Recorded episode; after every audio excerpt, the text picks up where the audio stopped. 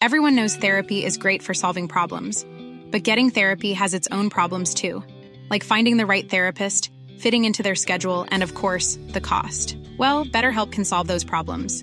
It's totally online and built around your schedule. It's surprisingly affordable too. Connect with a credentialed therapist by phone, video, or online chat, all from the comfort of your home. Visit betterhelp.com to learn more and save 10% on your first month. That's BetterHelp H E L P. Ahora inicia A la Una con Salvador García Soto. A la Una. Donde la información fluye, el análisis se explica y la radio te acompaña. A la Una con Salvador García Soto. A la Una. Comenzamos. Se lo ofrecí al presidente Trump, se lo ofrecí al presidente Biden, se lo ofrecimos a la vicepresidenta Kamala Harris. Se reía nada más.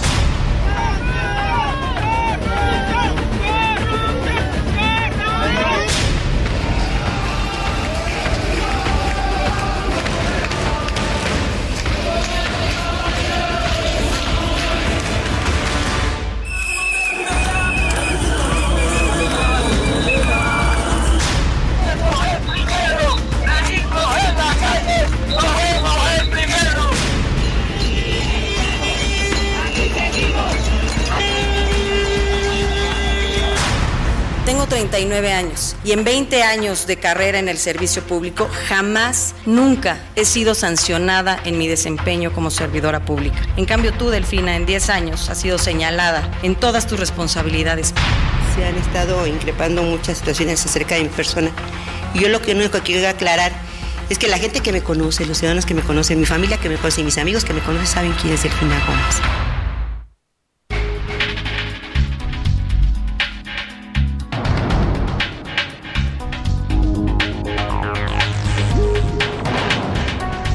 Ya es la una de la tarde punto en el centro de la República y los saludamos con mucho gusto. Estamos iniciando a esta hora del mediodía a la una este espacio informativo que hacemos para usted todos los días a esta misma hora del día, justo aquí estamos puntuales y listos para informarle, para entretenerle y para acompañarle en esta parte, justo en este momento de su día, hoy viernes 21 de abril del año 2023. Llegamos ya al fin de semana y eso siempre da gusto porque vienen dos días para recobrar fuerzas, para descansar, relajarse y volver a cargar baterías. Espero que haya tenido usted una muy buena semana, que haya resuelto todos sus problemas, sus eh, tareas, sus pendientes y si quedaron cosas eh, con problemas y quedó algo atorado en esta semana, tranquilo, ánimo, ánimo que nos queda todavía este fin de semana y ya vendrá una nueva semana para recomenzar y retomar los asuntos pendientes. Por lo pronto vamos a la información, le tengo preparado un panorama de lo más importante, solo lo más importante ocurrido en las últimas horas aquí en la ciudad,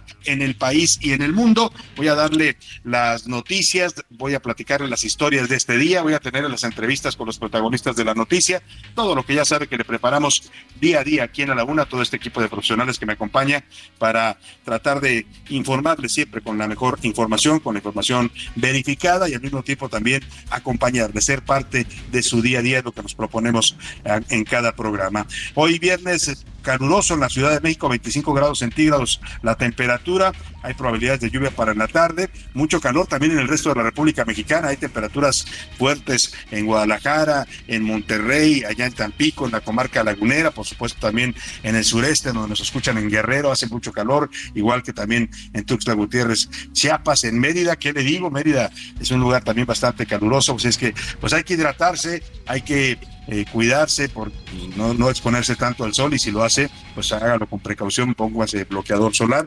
hidrátese sobre todo en estas épocas de calor hay que estar de calor, perdón, hay que estar siempre muy bien hidratado. Y vamos a los temas que le tenemos preparados. Antes déjeme saludar rápidamente a todas las ciudades que nos sintonizan en la República Mexicana a partir de nuestra frecuencia central aquí en el Valle de México, el 98.5 de su FM, el Heraldo Radio. Desde aquí esta señal llega a toda la República. Saludamos con gusto a la gente de Monterrey, Nuevo León, allá en la Sultana del Norte, a la gente de Guadalajara, Jalisco, la Perla del Occidente, a la gente de Mérida, Yucatán, allá en la sureste mexicano, también por allá a Tuxtla Gutiérrez Chapa le mandamos saludos, igual que a Chilpancingo Guerrero. Saludamos también con gusto a la ciudad de Oaxaca, capital, ahí en los valles centrales, y también al istmo de Tehuantepec, donde también escuchan el Heraldo Radio. Por supuesto, saludamos a toda la gente que nos escucha también allá en Tampico, Tamaulipas, en la zona del Golfo de México, y también, por supuesto, a la gente, a todos los amigos que nos sintonizan más allá de las fronteras mexicanas, en el territorio de los Estados Unidos. Saludamos a las ciudades de Bronzeville y McAllen, ahí en la zona fronteriza con México,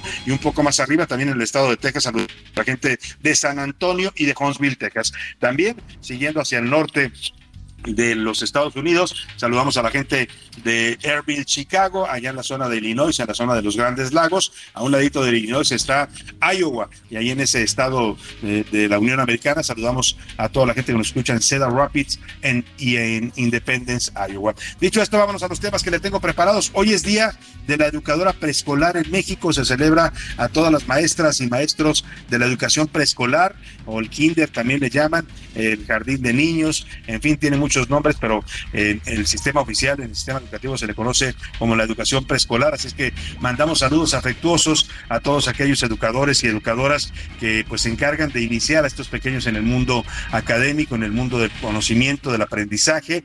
Normalmente son de los dos a los seis años la etapa de preescolar. Ahora también ya hay lo que le llaman el maternal, que empieza a los dos años y después pasan los niños a partir de los eh, cuatro años al preescolar y bueno, pues todos esos educadores hacen una gran labor, tienen, tienen que tener por supuesto una gran preparación, pero también una gran paciencia para lidiar con los niños más pequeños. Hay cerca de 150 mil educadoras y educadores en México, educadores de educación preescolar. La mayoría de ellos están y ellas están eh, en los kinders, en las escuelas preescolares o también incluso en la enseñanza rural. Hoy la música en este viernes, iniciando ya el fin de semana, vamos a dedicársela a la Madre Tierra, porque mañana, mañana 22 de abril, sábado, se va a conmemorar el Día de la Madre Tierra, pues este planeta que nos da la vida, que nos da el oxígeno, que nos da el agua, que nos da todo lo que necesitamos los seres humanos para vivir, hay que celebrarlo, pero también hay que cuidarlo, hay que tomar conciencia de que estamos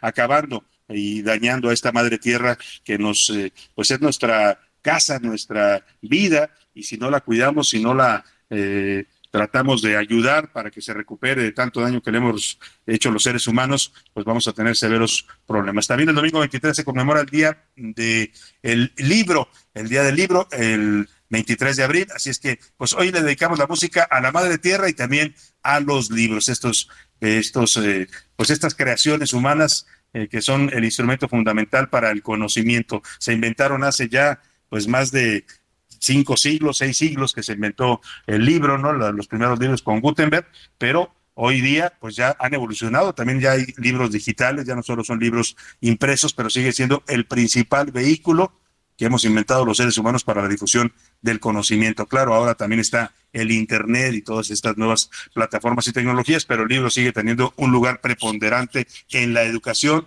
el conocimiento y en la cultura. En el, país se imprimen dos millones de libros cada año es un dato importante. Y bueno, vamos a estar hablando y homenajeando musicalmente al libro y a la madre tierra. Y vamos ahora hacia los temas que le tenemos preparados en este viernes. Aleluya. El avión presidencial, ese que no lo tenía ni Obama, dicen que ya fue vendido, o mejor dicho, rematado. De plano, como no lo podían vender, el gobierno de López Obrador hizo una fuerte rebaja pagaron, eh, los vendieron 92 millones de dólares. Yo le decía que los mexicanos pagamos 130, bueno, 218 millones de dólares, ya contando todo el mantenimiento y todo lo que tuvimos que destinarle. Pues hágale cuentas, le perdimos más de la mitad al avión presidencial y todo, todo por el capricho y la soberbia de un presidente que se negó a usar este avión. Vamos a terminar rematándolo vara vara para que se lo lleve el avión presidencial mexicano que nunca quiso usar López Obrador y hoy lo estamos prácticamente regalando. O sea, una pérdida, sáquenlo usted cuentas, de 218 millones que nos costó de dólares a los mexicanos a 92 millones de dólares que lo vendimos, pues no, un pésimo negocio el que hizo el gobierno de López Obrador. Y desprecio, precisamente el presidente rompió hoy totalmente relaciones con la Suprema Corte de Justicia de la Nación, luego de que según él supo que la ministra presidenta de la Corte, Norma Piña, intentó negociar la aplicación de la sentencia sobre la Guardia Nacional. Hay ya incluso una convocatoria, seguidores del presidente López Obrador, algunos grupos radicales de Morena están convocando a un plantón la próxima semana. Quieren sitiar la Corte durante una semana. Convocan del lunes 24 al viernes 29. Cuidado, eh, peligroso. Este tema puede provocar pues una situación severa quieren literalmente tomar la corte estos seguidores de López Obrador. Y después, tras las rejas, Cristian Bonrieri, que es jefe delegacional, exalcalde Benito Juárez, fue vinculado al llamado cártel inmobiliario y ayer lo detuvieron en Reynosa, Tamaulipas. Llegó a la Ciudad de México escoltado por agentes de investigación de la Fiscalía General de Justicia de la Ciudad de México y ya fue internado en el reclusorio norte. Estaba con una barba enorme el señor Cristian Bonrieri, no sé si lo hizo para que no lo reconocieran, intentó cruzar a los Estados Unidos y fue detenido ahí en la frontera de Reynosa, Tamaulipas. Le voy a tener todo el reporte. Y susto, en la Ciudad de México, en plena Plaza Carso, ayer, oiga, en plena Plaza Carso, territorio Telcel, territorio Slim, ahí adentro de esa plaza ejecutaron a Julio César Soto. Es un presunto integrante del cártel de los Arellano Félix, y a plena luz del día en la zona de comida, ahí donde se sienta mucha gente a tomar sus alimentos, a tomar alguna bebida, ahí llegaron y en medio de familias, niños, mujeres, dispararon contra este sujeto que fue asesinado adentro de este centro comercial.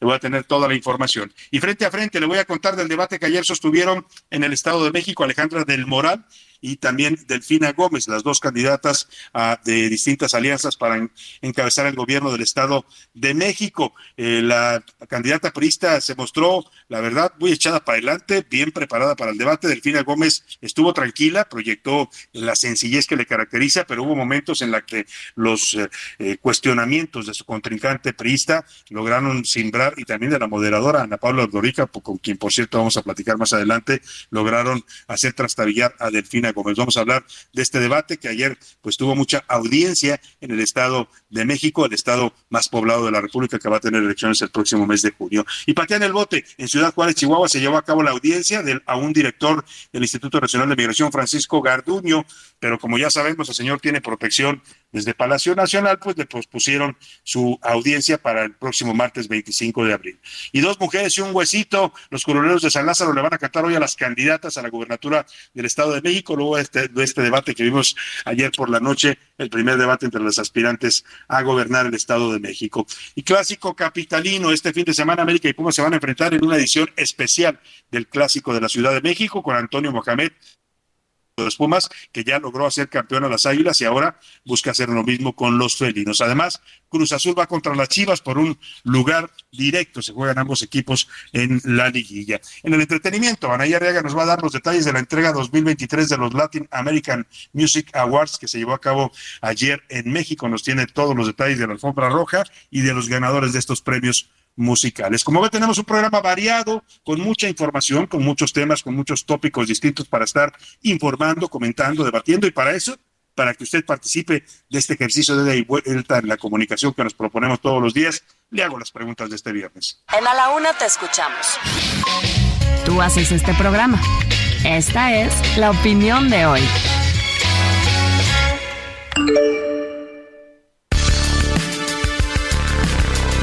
Y en las preguntas de este día, de este viernes, le tengo temas interesantes. El primero de ellos es delicado, preocupante. Después de unos meses, los últimos meses de una relación tensa en la que el presidente López Obrador ha estado expresando todos los días eh, posiciones críticas, descalificaciones, adjetivos, en contra de, la, de los integrantes de la Suprema Corte de Justicia, todo esto a partir de la llegada de la ministra presidenta Norma Piña y de que la Corte también ha rechazado varios de los proyectos importantes del presidente López Obrador, el más reciente, pues el tema de la Guardia Nacional, que obligaron al presidente a que la regrese otra vez al ámbito civil y no la mande con los militares como ya lo había hecho.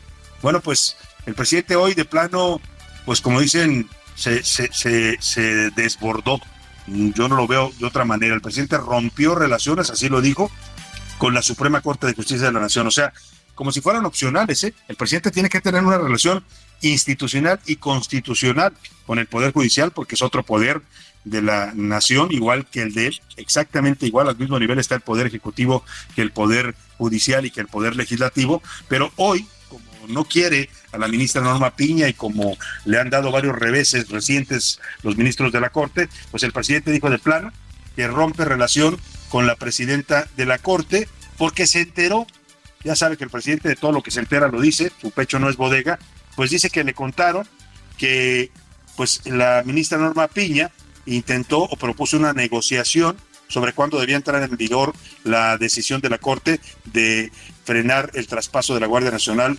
al, a, la, a, Sedena y regresarla a la Secretaría de Seguridad eh, Ciudadana, a la Secretaría de Seguridad Pública. Eh, pues yo le quiero preguntar, ante estas posiciones ya tan infantiles del presidente López Obrador, no le puedo llamar de otra manera lo que está haciendo López Obrador, así como se pelea con Estados Unidos, todo, con Estados Unidos todos los días y le saca la lengua y les dice de cosas, así está peleando también con la Corte, con los, con los poderes, con, con todo mundo.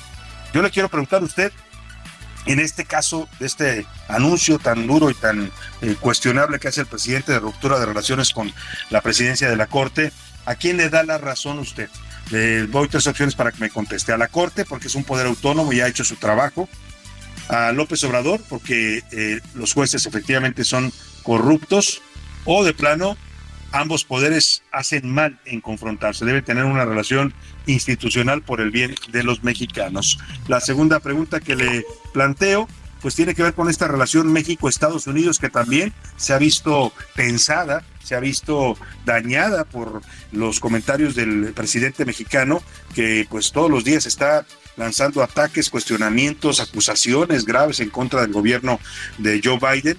Y hoy de plano, el presidente López Obrador se aventó una declaración, otra vez que, insisto, yo creo que el presidente está, lo estamos perdiendo, como dicen por ahí, porque hoy de plano dijo que México no necesita para nada a los Estados Unidos. O sea que si los Estados Unidos no, no nos, eh, digamos, no, tenemos comercio con ellos o no tenemos relación o cooperación, no pasa absolutamente nada, según el presidente. Desde Veracruz dijo que somos totalmente independientes y que podemos salir adelante como país sin los Estados Unidos. Yo le quiero preguntar, ¿usted qué dice? ¿México necesita o no necesita a su principal vecino y socio comercial que son los Estados Unidos? Dicho sea de paso, la principal potencia todavía del mundo. Le doy tres opciones para que me conteste si los necesitamos. Si en Estados Unidos la economía mexicana se caería, no. Nuestra economía es independiente y nuestro país también. No necesitamos para nada a los gringos. O de plano, López Obrador está jugando con fuego con este tipo de afirmaciones y actitudes antiestadounidenses. El número para que nos marque 5518 41 5199. Ya sabe usted que nos puede mandar mensajes de texto o de voz. Eso lo decide usted. Aquí lo que le garantizamos todo este equipo es que su opinión siempre, siempre será tomada en cuenta y siempre la escuchará usted al aire. Y ahora sí, nos vamos al resumen de noticias porque esto, como el viernes y como el fin de semana, ya comenzó. Respiro. El valor de la producción de las empresas constructoras del país avanzó 0.22% mensual en febrero después de desplomarse 4.66% en enero. Bronto subasta. El esqueleto completo de un tiranosaurio rex que vivió en la Tierra hace 67 millones de años fue subastado en Suiza por un monto de 5.6 millones de euros, es decir, 121 millones de pesos. ¡Buen augurio! Expertos en el sector petrolero estimaron inversiones por 126 mil millones de dólares para 2030 en el rubro. Ecocidas. Activistas ecológicos advirtieron falta de atención del gobierno de Claudia Sheinbaum por la contaminación en el área natural protegida de las chinampas en Xochimilco, luego de la realización de fiestas que destruyen la zona ecológica, esto sin contar con la descarga ilegal de aguas negras al canal. Propuesta. El presidente colombiano Gustavo Petro propuso a su homólogo estadounidense Joe Biden que levante paulatinamente sanciones a Venezuela si cumple con la aplicación de democracia en su país.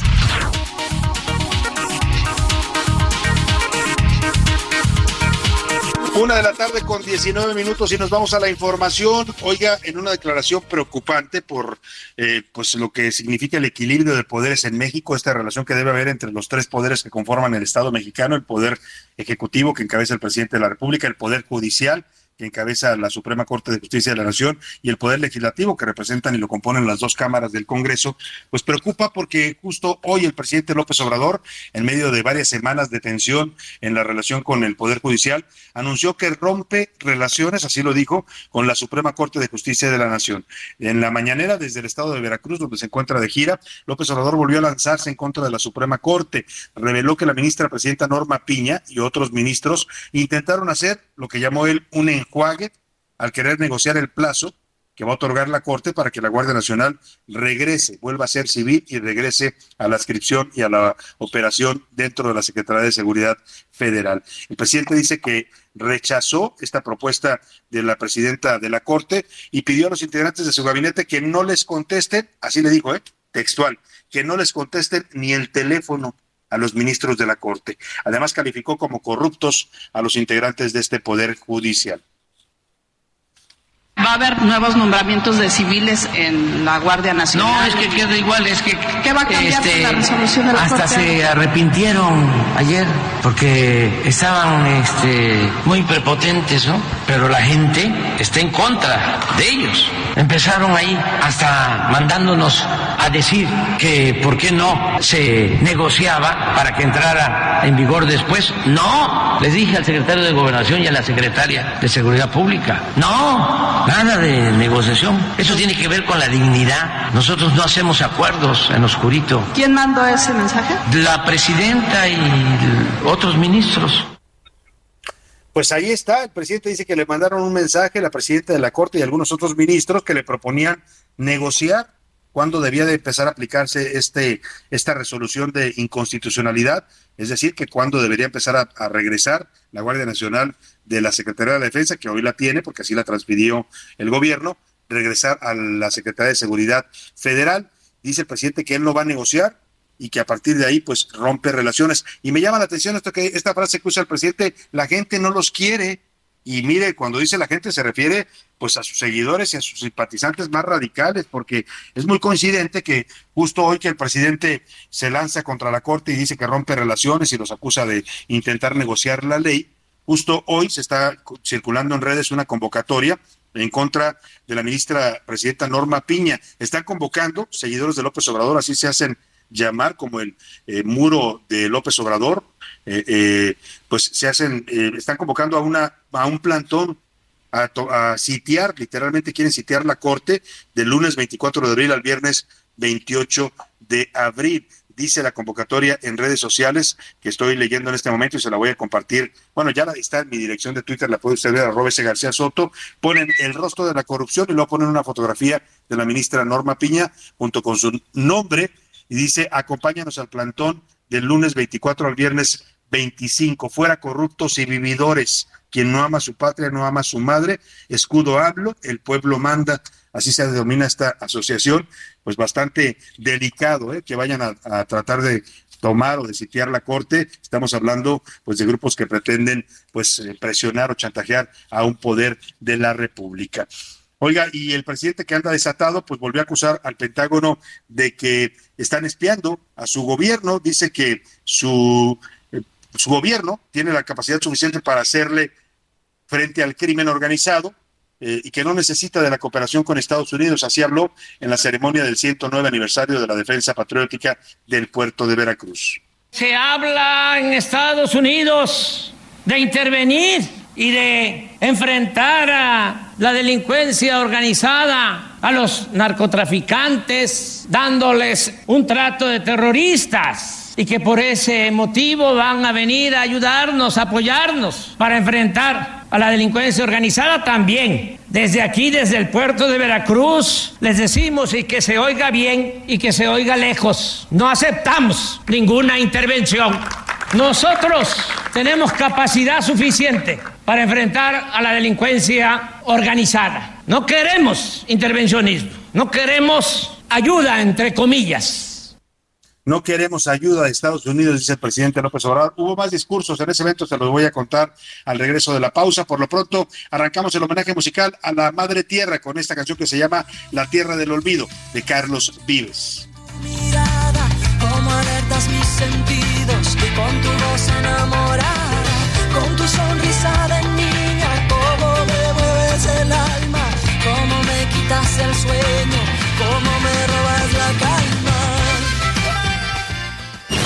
No le cambies. Estás en A la Una con Salvador García Soto. Información útil y análisis puntual. En un momento regresamos. Ya estamos de vuelta en A la Una con Salvador García Soto. Tu compañía diaria al mediodía. La rima de Valdés. ¿O de Valdés la rima?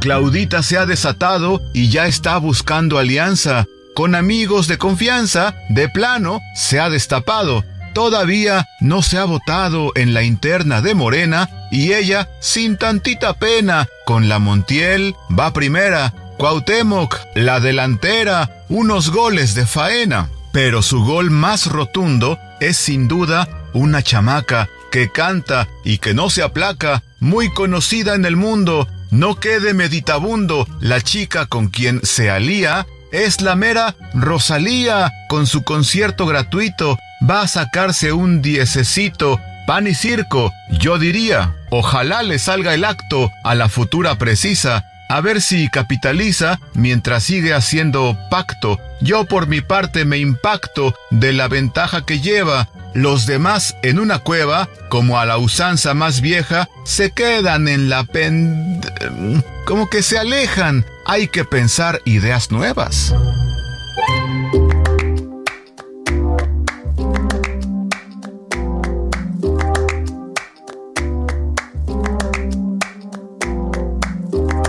Ese gritarito roto, yo sentí como crujía. Antes de caerse al suelo, sabía que se rompía. Uh, está parpadeando la luz del descansillo. Una voz de la escalera, alguien cruzando el pasillo.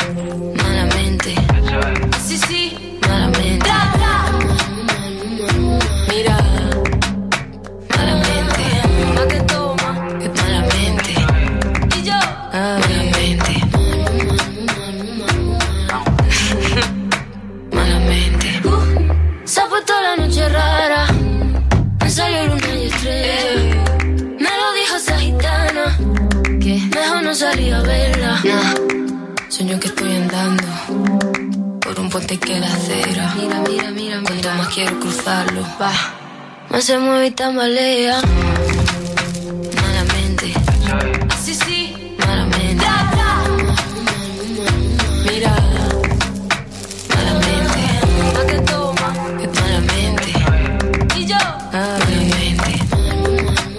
De la tarde con 32 minutos, así suena la Rosalía, esta que van a traer al Zócalo, que se va a presentar de manera gratuita, gratuita para la gente, ¿eh? pero no gratuita para, o sea, no vino de a gratis como mucha gente piensa. El gobierno de Claudia Sheinbaum pagó varios millones de pesos para que Rosalía pues, se presentara en el Zócalo. No lo dice, más adelante lo sabremos, porque este gobierno de Claudia Sheinbaum no se caracteriza tampoco por ser muy transparente, oculta ese tipo de información. Acaba de salir, apenas hace unos días se reveló que eh, para traer los Tigres del Norte, aquel que también dijeron que era gratuito en aquella ceremonia del grito de la independencia, pues pagaron 25 millones de pesos. Ahí nada más, eh, para que vea. Eh, si eso cobraron los Tigres del Norte, calcúlele usted cuánto les cobró Rosalía.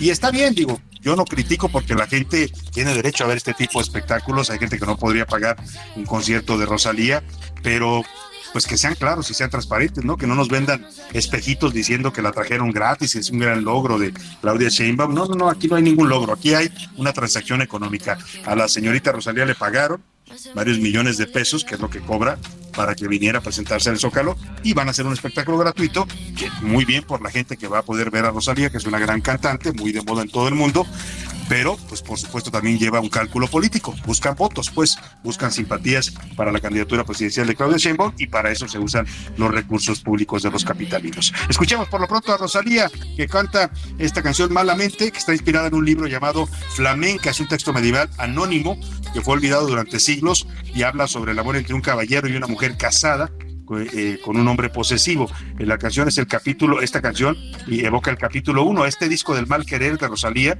que fue un éxito mundial que la catapultó pues a los primeros lugares de las listas de popularidad, habla, hace varias canciones a partir de esos textos medievales y esta de Malamente habla de esta relación entre este caballero y esta mujer casada con un marido posesivo. Escuchemos un poco más de Malamente de Rosalía, la que va a traer al Zócalo y seguimos con más en la laguna. No se mueve y tambalea. Malamente. Así sí. Malamente. Mira. Malamente. Lo que toma. Es malamente. Y yo. Malamente. A la una, con Salvador García Soto. Oiga, y vamos a, estamos de estreno hoy aquí en, la sección de Loco Público a la una. Ya sabe que en esa sección siempre le presentamos pues las voces más interesantes para opinar de distintos temas académicos, políticos, sociales, eh, gente que opina de los más variados tópicos. Y estamos incorporando hoy y nos da mucho gusto darle la bienvenida a Jimena Céspedes. Ella es eh, directiva de MW Group, es una eh, organización que está, eh, la verdad, teniendo un gran éxito en la medición de la conversación digital. Ellos analizan todo lo que se mueve en el mundo digital, en las redes sociales, en el Internet, de qué habla la gente, eh, cómo, cómo tratan tal tema, cuál es la opinión a favor o en contra, por ejemplo, del debate ayer en el Estado de México o de las posiciones del presidente López Obrador o de muchos otros temas que analizan, prácticamente ven todos los temas esta organización de MW Group y van a colaborar con nosotros con esta sección de Jimena Céspedes, que hoy inauguramos, se va a titular hashtag la conversación en tiempo real. Y cada semana Jimena Céspedes nos va, a tratar, nos va a traer un resumen de lo que se está conversando, de lo que están hablando los usuarios de las redes sociales, los principales temas que tocan y las perspectivas también que hay sobre distintos personajes públicos en redes como Twitter, Facebook, Instagram y otras plataformas. Hoy Jimena Céspedes nos habla de cómo se vieron los debates de las elecciones en Coahuila y el Estado de México en las redes sociales, así como algunos otros temas que han estado predominando en la conversación digital. Bienvenida a Jimena Céspedes y a MW Group, al equipo de A la. El ojo público. En A la Una tenemos la visión de los temas que te interesan en voz de personajes de la academia, la política y la sociedad. Hoy escuchamos a Jimena Céspedes en hashtag La conversación en tiempo real. El ojo público. Se nota que regresaron todos de vacaciones porque la semana estuvo muy movida digitalmente hablando. En el análisis sociodigital que elaboró MW Group para la UNA, escogimos dos temas principales. El primero, la decisión de la Suprema Corte de Justicia de la Nación de declarar inconstitucional la transferencia de la Guardia Nacional a la sede. Y por el otro lado, los debates llevados a cabo en los estados de Coahuila y en el Estado de México. En el primero, la Corte ha ido tomando relevancia entre la audiencia digital, siendo percibida, a diferencia de épocas pasadas, en más de un 70% de manera positiva. Los internautas señalan que la entidad está haciendo cumplir la Constitución y que se está logrando un freno a las decisiones contrarias a los intereses del país. Eso sí, al que no le fue muy bien fue al ministro Saldívar con más de un 90% de negativo por la postura que está llevando en este tema. En relación con las elecciones del Estado de México y de Coahuila, había estado casi perdida dentro de la conversación sociodigital hasta esta semana. Obviamente gracias a los debates institucionales llevados a cabo en ambas entidades y al debate ciudadano que se llevó a cabo en Coahuila. En general, la conversación llegó a más de 15 millones de personas, teniendo dos personajes más relevantes en este tema de la conversación. Por un lado, Armando Guadiana, de manera muy negativa, y por el otro lado, Alejandra de Moral, que los internautas la han em, posicionado de manera positiva dentro de las conversaciones digitales. Los debates ciudadanos cobraron una especial relevancia con más de 2 millones de personas de alcance estas iniciativas y en general la conversación que están señalando como conversación ciudadana está comenzando a cobrar fuerza dentro de las redes sociales. Vamos a ver si eso continúa. El actor de la semana, en este caso, fue la inseguridad. Pese a los datos alegres sobre percepción que fueron tomados de manera bastante negativa por la opinión pública, los hechos ocurridos en el balneario de Guanajuato, la balacera en San Cristóbal de las Casas, la ejecución en Plaza Carso y hasta el choque en el aeropuerto de la Ciudad de México ponen la inseguridad de nuevo en nuestras mediciones como el tema, y en este caso el actor más relevante de la agenda sociodigital. Y finalmente, el hashtag de la semana es Tayikistán. Seguro la mayor parte de los usuarios sociodigitales fueron a buscar en el mapa si existía tal país tras la supuesta compra por ellos del avión presidencial. Si no lo han buscado, solo me resta decirles que sí, que sí existe. Soy Jimena Céspedes y nos vemos de nuevo la próxima semana en A la Una. A la Una, con Salvador García Soto. Bueno, aquí escucharemos todos los viernes la conversación digital. Es importante saber lo que se está moviendo y cómo se están moviendo los temas de los que habla la gente en redes sociales, porque son los nuevos foros, son los nuevos foros públicos. Ahí se debate, se opina, se comenta y de ahí muchos de los temas saltan después a hacer tendencias, a pasar a, a los medios, a la opinión pública, generan todo tipo de reacciones en la clase política. En fin, es importante estar enterado de la conversación digital y de eso nos va a hablar cada semana aquí en la Laguna Jimena Céspedes de BM. DM, DM eh, eh, Group, este, esta nueva empresa que mide eh, DM, DMN Group, perdóneme, es, va a estar comentando con nosotros estos temas. Oiga, me quedé pendiente de comentarle lo que pasó allá en Veracruz, ya le puse el mensaje del presidente que dice pues que no necesitamos Estados Unidos para nada y que México puede solito contra el narcotráfico.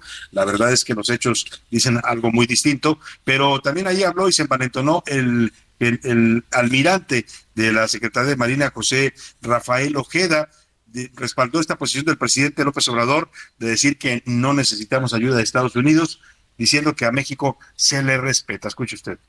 Como usted bien lo ha dicho, señor presidente, a México se le respeta. México es un país libre, independiente y soberano. Aquí manda el pueblo de México cualquier cosa que eso signifique, dice el secretario de la Marina, que aquí panda el pueblo de México. Oiga, y este jueves en Estados Unidos también hubo reacciones ante estos discursos eh, pues tan eh, agresivos desde México hacia Estados Unidos. El vocero de la Casa Blanca, John Kirby, defendió la investigación de Estados Unidos, estas acusaciones que hizo 28 integrantes, 28 integrantes del cártel de Sinaloa, principalmente a los Chapitos, a los tres hijos de Joaquín Guzmán lo era, dice que estas acusaciones no son inventadas y que responden al objetivo de su país, de México y de Canadá, de presionar y desmantelar a los cárteles de la droga. El presidente Biden tuvo una gran plática cuando estuvo en Ciudad de México, tanto con el presidente López Obrador como con el primer ministro de Canadá, Justin Trudeau, sobre la necesidad de continuar ejerciendo presión contra los traficantes de drogas y los cárteles. Lo que ven aquí, lo que hizo el Departamento de Justicia es solo un paso hacia esa dirección, hecho por esta administración, y seguiremos haciéndolo, porque esta ha sido importante para la seguridad de los estadounidenses, y también continuaremos con esas pláticas con nuestras contrapartes, particularmente en México. Bueno, también el embajador Ken Salazar se sumó a esta defensa de las acciones que está tomando su país en materia de narcotráfico y combate al fentanilo. Dijo que la investigación de la DEA sobre los chapitos fue hecha en conjunto con el gobierno mexicano, algo muy distinto a lo que dice el presidente López Obrador, porque el presidente sostiene que la DEA infiltró a gente aquí en México y que no le informó al gobierno mexicano, a su gobierno.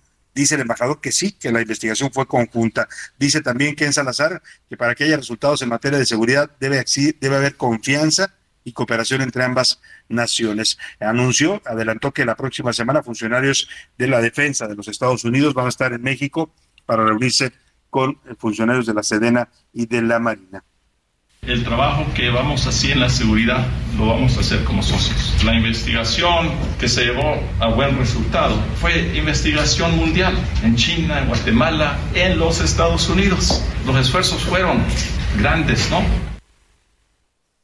Bueno, pues ahí está. Una cosa son los discursos, ¿no? De hablar y de lengua me echo un taco, dice el presidente que no necesitamos a Estados Unidos, dice el almirante que que no, que no lo necesitamos, que a México se le respeta, pero la próxima semana, ya lo anuncia el embajador, el secretario de la Marina y de la Defensa van a recibir a sus contrapartes de los Estados Unidos. Así, así es un poco la relación histórica entre México y Estados Unidos, ¿no? Mucho, mucho bla, bla, bla, pero a la hora de la hora, pues los países que son vecinos, que son socios comerciales, que son, pues, eh, estratégica su relación, tienen que negociar y tienen que cooperar en los temas conjuntos. Oiga, y hablando de las elecciones en el Estado de México, ayer se llevó a cabo la, el primer debate, y aquí se lo anticipamos ayer, hablamos con la autoridad electoral del Estado de México y por la noche, la verdad es que fue un debate interesante. Mire, yo desataría una cosa, ¿eh? No sé si usted lo vio, si no, esa oportunidad de verlo, ahí está en, YouTube, lo puede buscar en la plataforma, póngale debate de candidatas del Estado de México, dura cerca de una hora. Lo si. Lo que me pareció interesante, podemos incluso ahorita lo vamos a subir a, arroba ese García Soto, por si usted no lo vio y quiere verlo, porque es interesante revisar qué pasa cuando las dos candidatas que están disputando una gubernatura importante como es la del Estado de México son mujeres. El debate muy distinto. Cuando usted ve un debate de candidatos hombres en México, suelen ser, perdóneme la expresión, pero suelen ser mucho rollo, mucho hablar y hablar y decir y decir, y a la hora de la hora, pues no dice nada en concreto. A mí del debate de ayer me gustó eso, ambas candidatas estaban muy puntuales en sus temas, traían sus eh, posiciones y sus eh, propuestas muy concretas, no divagaban, no echaban rollo, pues yo creo que eso es parte de lo que aportan las mujeres a la política. Las mujeres son mucho más pragmáticas en muchos sentidos que los hombres y van al punto. Y eso es lo que hicieron ayer Alejandra del Moral y Delfina Gómez. Eso fue lo primero que me gustó a mí del debate, ver a dos mujeres que aspiran a gobernar un Estado por partidos distintos, por ideologías distintas, pero aportando este pragmatismo y este punto de vista puntual a la política. Eh, algo muy distinto, insisto, cuando los candidatos son eh, eh, hombres. duró cerca de una hora, se centró en cuatro temas. combate a la corrupción, violencia de género, servicios públicos, además de la cultura y la recreación. Los temas fueron sorteados y así se eligieron de preguntas que hizo la gente del Estado de México. Alejandra del Moral ocupó parte de sus participaciones. Ayer decíamos que Alejandra del Moral no iba a atacar y la verdad es que sí se vio una Alejandra del Moral que iba muy preparada para señalar pues los errores y las fallas que ella ve en su oponente Delfina Gómez, le dio dos o tres señalamientos muy puntuales, dos o tres golpes que de pronto la, maestra Delfina no supo cómo reaccionar, trató de defenderse, pero a la hora de, de evaluar, francamente, pues se veía mucho más preparada para el debate Alejandra de Moral que Delfina Gómez, que se vio se enredó, de pronto ahí se enredó en tratar de dar explicaciones, en defenderse y en hacer sus propuestas. Vamos a escuchar esta serie de audios del el debate y ahora vamos a conversar con una de las protagonistas ayer también en este debate, fue la moderadora eh, Ana Paula Ordórica. Delfina, no hay peor acto de corrupción que robarle su dinero a los trabajadores. Y eso es lo que tú hiciste. Aquí está. No es algo que diga yo, es algo por lo que ya fuiste juzgada y por lo que fuiste declarada culpable. Fue un fallo que se hizo efectivamente a un partido, no a una persona. Exacto. Entonces, la multa fue para el partido Moreno. Yo creo que ahí es donde empieza el error. Se decía, es que la maestra, por mí no ha pasado nada. Y la candidata del PRI, pues se ha pasado todo el debate atacando, calumniando. ¿Y saben qué? Pues la entiendo. Entiendo su desesperación. Está 20 puntos abajo en todas las encuestas. Y no debe de ser nada fácil saber que será la responsable de entregar el gobierno del Estado de México al pueblo después de 100 años. Tengan la seguridad de que seré la primera gobernadora del Estado de México. Las encuestas no votan. No hay un resultado escrito en bueno, en la línea telefónica está Ana Paula Ordorica, periodista, politóloga, que estuvo ayer moderando este debate. ¿Cómo estás, Ana Paula? Qué gusto saludarte. Hola, Salvador, ¿qué tal? Muy buenas tardes a ti, muy buenas tardes a tu auditorio. A ver, eh, Ana Paula, ha habido, la verdad, yo vi ayer tu, tu, moderación y me gustó. Yo creo que hiciste una muy buena moderación, eh, muy puntual pero pues hay temas que desataron polémica, en Morena están molestos y te acusan de poco profesionalismo, de parcialidad. Eh, siento que en México estamos, nos falta todavía eh, entender este tipo de modelos en donde el moderador no solamente es el que da la palabra, sino también puede eh, participar e interactuar con los candidatos. ¿Qué piensas de todo esto? Mira, Salvador, yo creo que hemos pasado de un esquema muy acartonado de debates a algo un poquito menos acartonado. Creo que todavía hay un largo trecho por recorrer. Eh, el formato de ayer, que me permitía a mí durante tres minutos intercambiar y cuestionar a cada candidata en cada tema, fue un formato acordado en el Instituto Electoral del Estado de México entre todos los partidos. Primero acordaron mi participación, todos me palomearon, incluyendo a Morena, al Partido Verde y al PT, los partidos de la alianza juntos hacemos historia, me palomearon a mí, y el formato, aceptando estos tres minutos de pimponeo con la candidata, también fue algo aceptado por ellos. Yo me regí por lo acordado con los partidos y siento que lo que fui a hacer es mi trabajo. A mí me preguntas, creo que todavía habría mucho por hacer para que los debates fueran más ricos. A ratos siento, y lo vi lo mismo en el debate de Coahuila, que nosotros como moderadores hacemos una pregunta y los candidatos, estoy hablando en general, contestan lo que ya traen escrito, que les escribieron y les prepararon sus media trainers. Entonces, eso me parece que es algo que tendría que cambiar, no sé cómo, eh, tendría que haber un poco más de flexibilidad, pero sí siento que tenemos una clase política en general y eh, eh, aquí si quieres hay, habría particularidades este, por partidos, que es reacia al debate, que les gusta que a sus políticos, a sus candidatos, solamente se les aplauda y vayan a los meetings y todos sean porras y no les gusta que se les no les gusta el cuestionamiento, exactamente. Y, y, justamente parte de estos cuestionamientos que tú hiciste ayer, en un esquema, como bien dices tú, acordado, conocido por los partidos, eh, es este tema donde le señalas a Delfina Gómez, la candidata de, Morena y de PT y del Verde, el, el tema de la cultura. Ella te responde que va a hacer programas culturales para las etnias indígenas, Mazaguas y Otomís del Estado de México, y tú le señalas que está bien, es una parte de, la población del Estado de México, pero no es la única. Vamos a escuchar ese audio porque ha generado polémica y te han estado atacando en Morena eh, diciendo que eres racista y que discriminas a las etnias. ¿Te parece si escuchamos el audio y das tu punto de vista? Claro que sí, Salvador. Escuchemos. Sabemos que el Estado de México es un Estado muy plural, muy diverso. Hay clases altas, medias, bajas, y esta propuesta se enfoca solamente en una parte de la población que representa, según el Censo de Población y Vivienda 2020, el 2.6% de la población en el Estado de México. Aunque sea pequeña, claro que importa, pero quisiera saber si hay más propuestas para otras poblaciones, ya hablaba usted de algunas, y si en ese sentido se puede pensar en repensar la reapertura de las escuelas de tiempo completo y de las estancias infantiles.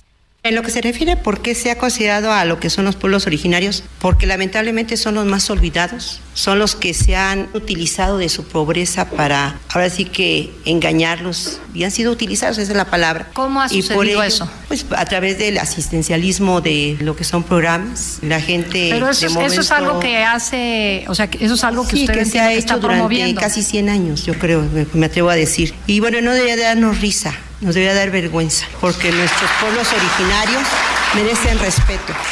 Y fíjate que eso es lo que duele, de que habla uno de pueblos originarios y pareciera que estamos hablando de otro mundo, cuando están aquí y existen. Esa parte en particular, Ana Paula Ordorica, ¿qué respondes tú a los señalamientos que están haciendo en Morena? Mira, eh, yo eh, creo que hice una pregunta legítima. Dije, falta, eh, eh, hay una, un porcentaje pequeño de la población, no por ello no es importante, del 2.6 de acuerdo al censo, que son los pueblos indígenas en el Estado de México. ¿Qué propuestas adicionales hay para pues el 92%, 98%, perdón, restante de la población? Eso es todo, me parece que es una pregunta válida a mí me sorprendió mucho dos cosas este, de las dos candidatas. Del lado de Alejandra del Moral, que no tuviera propuestas en materia de combate a la corrupción, siendo que la corrupción es un tema pues este muy sensible dentro del PRI, y ella es priista, y del lado de Delfina Gómez me sorprendía que en cultura y recreación le tuve que rascar y lo que encontré fue esta propuesta hacia los pueblos indígenas, siendo que ella fue secretaria de Educación Pública, ¿cómo no tiene más propuestas en materia de cultura y de recreación? Es lo único, y fueron cuestionadas las dos por estas ausencias en sus plataformas.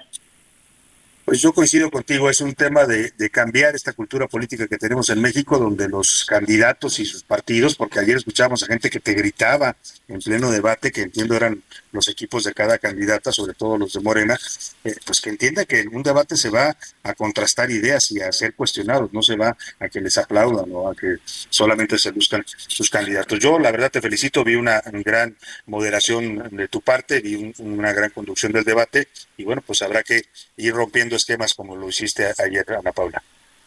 Muchísimas gracias, Salvador, por tus palabras y gracias por el interés. Muchas gracias a ti. Ana Pablo Ordica es conductora, es periodista y es también especialista en temas políticos. Ahí está, pues no les gustó a los de Morena, dicen que cuestionó demasiado a Delfina, la verdad es que las cuestionó a las dos. Lo que no les gusta en Morena, y eso lo sabemos porque el presidente López Obrador es el principal promotor de esa doctrina de la intolerancia, pues es que los cuestionen, pues, ¿no? Entonces, cualquiera que los cuestione para ellos ya es... Eh, pues conservadora, clasista, racista, como están tachando a Ana Paula Rodríguez, que repito, en mi opinión, hizo un gran trabajo de conducción del debate y de moderación. Vámonos a la pausa y volvemos a la segunda hora de A la Una.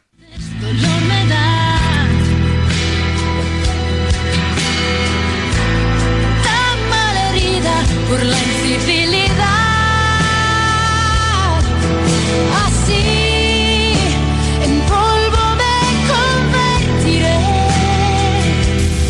En un momento regresamos. Ya estamos de vuelta en A la Una con Salvador García Soto. Tu compañía diaria al mediodía.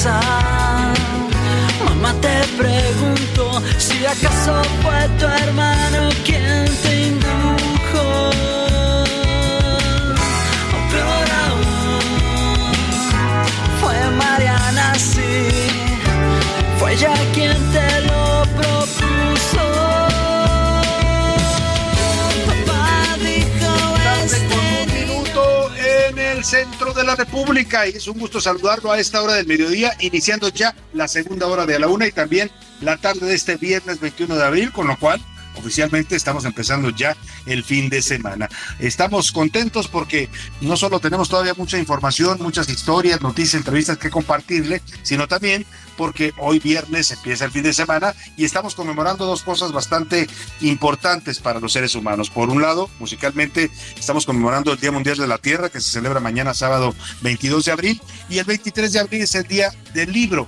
Así es que esta canción con la que estamos regresando se llama Las Batallas, es Café Tacuba, una canción de 1992, y se compuso, la compuso Enrique Rangel, de la, basada en la novela de José Emilio Pacheco, Las batallas del desierto, una novela de 1981 que retrata un amor, pues esto que nos pasó a muchos cuando éramos niños, cuando usted se enamora de su maestra, ¿no? Y la ve como una mujer hermosa y se enamora de ella. Esto le pasa al personaje de Carlitos en esta eh, historia de José Emilio Pacheco, que fue llevada al cine también eh, magistralmente en una película de 1987, Mariana Mariana se llamaba, y luego el Café Tacuba se inspiró también para hacer esta canción que hoy estamos escuchando. Nos queda mucho, nos queda mucho para compartir en esta segunda hora, así es que quédese con nosotros aquí en la una, si nos escucha desde la una de la tarde, que iniciamos este espacio, gracias de verdad de corazón por preferir esta opción informativa, gracias a su preferencia nos estamos posicionando cada vez más y mejor en la radio nacional, y bueno, si está recién sintonizándonos ahí en el trabajo, donde mucha gente nos escucha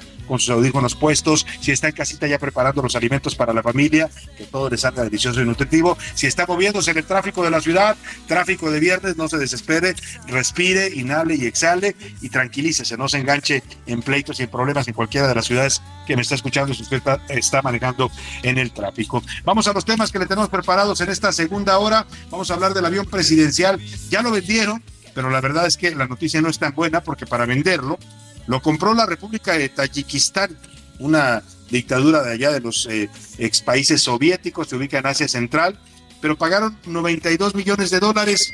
O sea, qué mal negocio. Escuche usted, los mexicanos gastamos en este avión 218 millones de dólares. Le voy a contar de dónde sale esta diferencia entre lo que nos costó el avión y la prácticamente el precio de ganga que dio el gobierno de López Obrador con tal ya deshacerse de ese avión.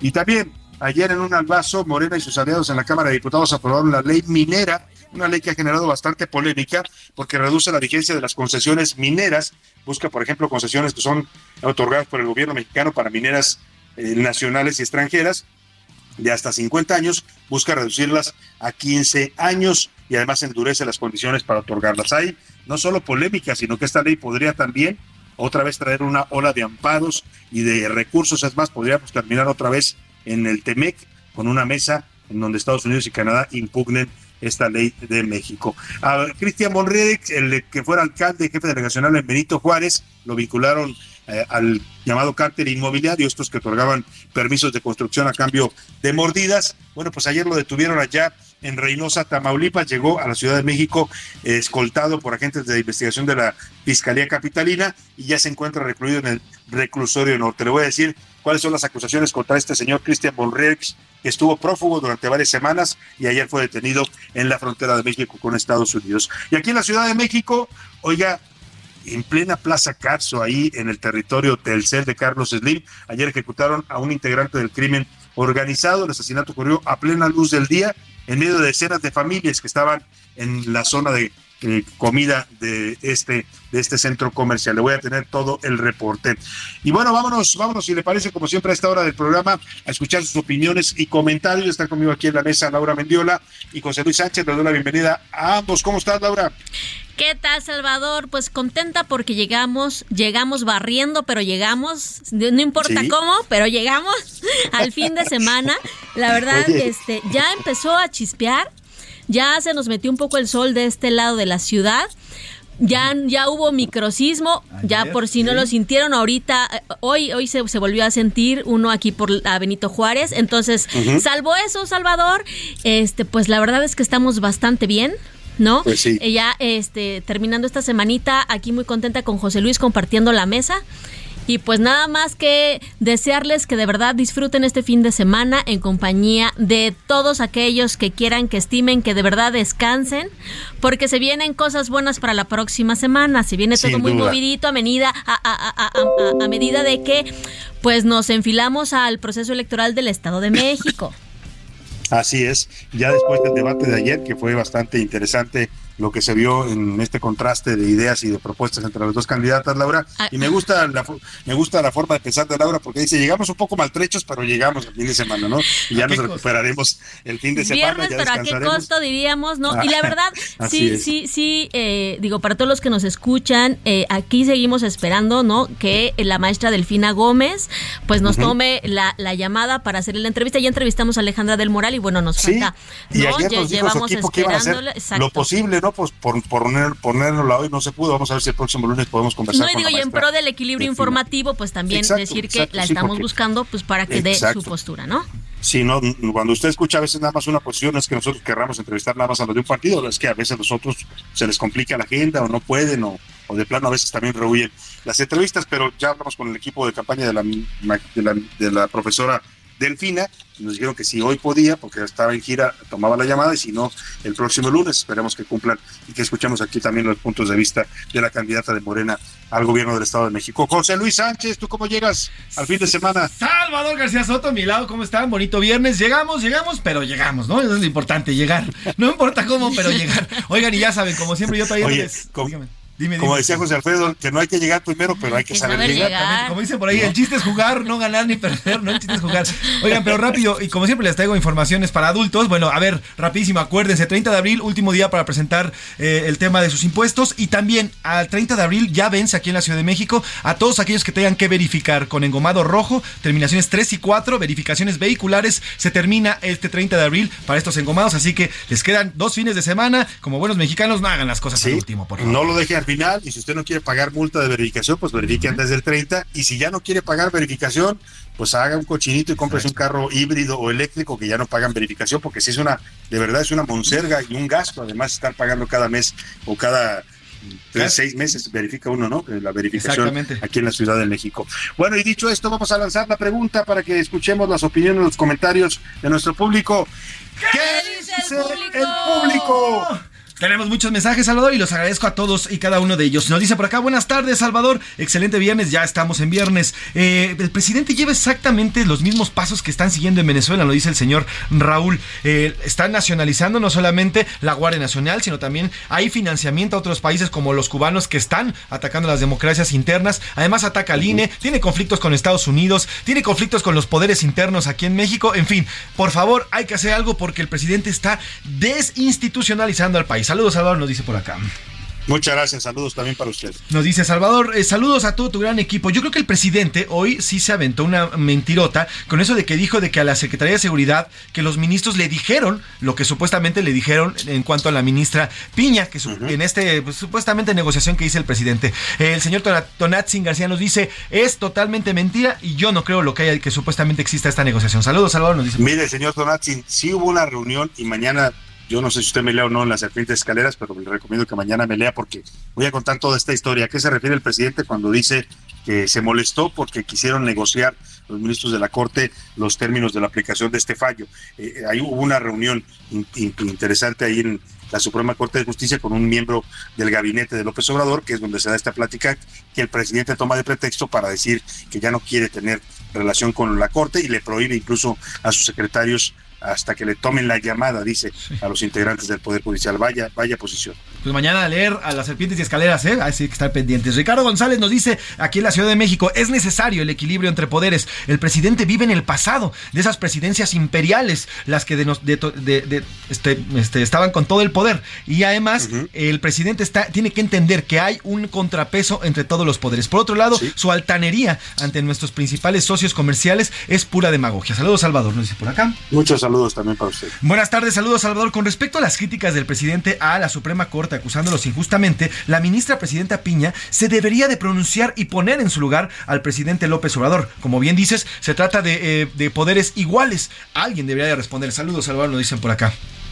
Se trata de poderes iguales sin duda alguna, pero pues el presidente no lo entiende. El presidente cree que él está por encima de los otros poderes y eso, eso no, es lo que dice nuestra constitución. Moni nos dice por acá, buenas tardes Salvador, me parece gravísimo el plantón contra la Suprema Corte. Definitivamente López Obrador debería detener a estos seguidores suyos que están intentando eh, pues tomar esta parte de la Suprema Corte. Saludos Salvador, que tengas buena tarde. Sin duda, es delicado y habrá que estar atentos a lo que pase a partir del lunes con este plantón porque sí hemos visto ya gente muy radical en esas protestas, a que esta mujer que, que se, se, hace performance, ¿no? que se disfraza de distintas cosas, con discurso muy agresivo. La última vez estuvo ahí mentándole la madre a Norma Piña y yo creo que habrá que tener cuidado porque pues una, una acción de violencia en contra de la Suprema Corte de sus instalaciones sería, sería algo muy delicado para el equilibrio de poderes en México. También nos dicen por acá, saludos Salvador, no puedo creer este embate en contra del Poder Judicial, nunca lo había visto. ¿Y cómo podemos detenerlo? ¿Qué podemos hacer con los ciudadanos, nosotros los ciudadanos?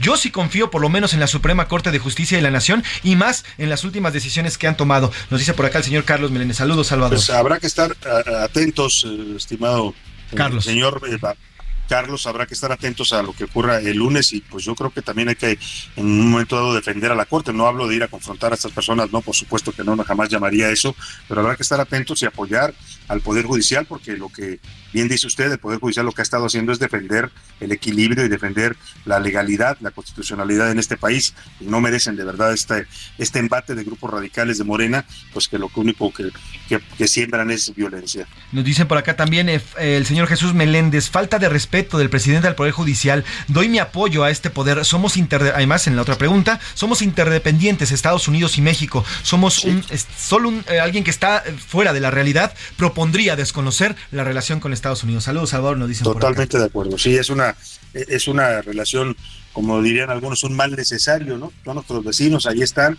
y vamos a estar toda la vida en esta relación con Estados Unidos. Alberto Colima, Alberto desde Colima nos dice el presidente está completamente fuera de la realidad, es eh, un está haciendo un berrinche de niños en un cuerpo de un anciano. Saludos Salvador, nos dice por acá, se refiere a la super pues Muchos saludos también para usted. La comunidad tuitera que dice en arroba ese García Soto, Laura. Salvador, nuestra primera pregunta es precisamente sobre este debate. Si usted, bueno, dice aquí que eh, no, perdóname. Es, bueno, estás tuiteando que eh, vean el debate para que se formen su opinión sobre las candidatas. Y después viene ya la pregunta que dice desde Veracruz. Eh, dice el presidente López Obrador que somos totalmente independientes y sin ellos podemos salir adelante. ¿Usted cree que México necesita o no Estados Unidos? El 58% Salvador dice que sí, que sin Estados Unidos nuestra economía se cae. El 5% que no, que somos independientes y el 37% que López Obrador está jugando con fuego. Y nuestra otra pregunta es acerca de eh, pues esta disputa del Ejecutivo con eh, la presidenta de la Suprema Corte de Justicia. Eh, ¿A quién le da usted la razón? El 89% la Corte es autónoma, así lo consideran. El 7% que López Obrador de, dice que los jueces son corruptos y el 4% que los dos hacen mal en estar en esta disputa. Sin duda alguna. Y mi Más pregunta para ti, Salvador, ¿qué opinas de que Twitter ya nos quitó la Está verificación? bueno, ¿eh? Sí, ya no tienes palomita Ya azul, no tienes no me palomita azul, Salvador, desde ayer no me gusta, yo, ya Twitter. la, yo la había obtenido hace años y la verdad que creo que era una buena forma de darle veracidad y darle confianza a la gente que, que quien está tuiteando es la persona que aparece en esa cuenta verificada. Ahora lo que entiendo es que van a querer cobrarnos por verificar las cuentas, Laura. Así es, Salvador, es por ahí de unos 144 pesos mensuales va a cobrar por si tú quieres que eh, la palomita azul pues se quede en tu cuenta, porque bueno, eso lo va a tener que hacer el Papa, Justin Trudeau, Beyoncé, Harry gente que todos a los que ya amanecieron sin su cuenta de verificación. Ahora sí que el señor Elon Musk arrasó pues con todos. Pues sí, ¿qué culpa tenemos nosotros de que se le caigan las acciones de Tesla, señora Elon Musk? No, no le ponga. La verdad es que me- tratar de monetizar así una red social que es tan libre y tan abierta como Twitter, yo creo que no es, pues no ha sido bien recibido por la gente. Vamos a ver cómo le va, porque pues ya famosos ya han dicho que ellos se van a quedar así, que no van a pagar estos 8 dólares Pues sí, por obtener sí. su palomita azul. Pues sí, ya veremos. Vamos, yo por lo pronto tampoco pagaría, pero vamos a esperar a ver qué, qué se define en todo este tema. Pero además, Salvador, sa- eh, lo, lo malo, y perdón que les interrumpa, lo malo que va a ocurrir aquí es que ya vamos a empezar a ver cuentas que ah, podemos ver algún José Luis Sánchez Macías que no soy yo, o un Salvador Sí, García Soto que no eres tú. porque no se verifican exactamente. Exactamente. Yo y lo que yo entonces- decía, le está quitando un elemento de certeza a su propia red social y de confiabilidad. Pero a su vez te va a obligar eso a pagar. Pues sí, pero Exactamente. va a perderla. Pues habrá quien, quien pague. Hay, hay- hay algunos que sí sacan dinero eh, usando esta red, eh, que sí monetizan. Que Porque una pagará, de las ventajas precisamente de poner esta palomita azul es que incluso, ah, o sea, Twitter... Twitter este se va a comprometer a, a- a, eh, si tú pagas a, a- a darle publicidad a tus tweets, Bueno, pues ya veremos. a si darle vale la pena. promoción. A Vamos a analizarlo, Laura, si pagamos o no pagamos por la palomita azul de Twitter. Por lo pronto, vamos a más información. Le agradezco mucho a José Luis Sánchez, Gracias, a Laura. Metiola. ¿Tienes más saluditos breves, José Luis? Tenemos más saludos, saludos al señor Carlos Rodríguez, saludos señor Carlos, también a María Rodríguez González, saludos también señora María Rodríguez, también saludos por allá, saludos a Gonzalo Farfán, saludos también, señora Trini, también Muchos le mandamos saludos. saludos a la señora Rufina Trinidad, muy bien, gracias por sus comentarios, también al señor Salvador Rodríguez, Alberto Juárez, Francisco González, Mariana Cortés, Cecilia Montero, eh, tenemos bast- bastantes mensajitos, Salvador, le estamos respondiendo a Alan Ortega, en fin, muchas gracias a todas y a todos por escribirnos, Salvador. Gracias a todos por comunicarse, por contactarnos y por compartirnos su punto de vista y su opinión. Vámonos a esta información sobre la venta del avión. Una buena y una mala. La buena, se vendió finalmente el avión presidencial, ese que parecía invendible, era como las primas que nunca salen, que nunca se casan y quedan, se van quedando, así estaba el avión presidencial. La mala es que lo tuvimos que rematar o sea, casi menos de la mitad de su precio o de lo que nos costó a los mexicanos para que saliera. Iván Márquez nos platica a quién le vendimos el avión presidencial. Desde campaña lo prometió. Se pondrá en venta el avión presidencial. Aunque tardó 1601 días para cumplirlo. ya nos quitamos este pendiente, porque vaya que nos costó encontrar un cliente.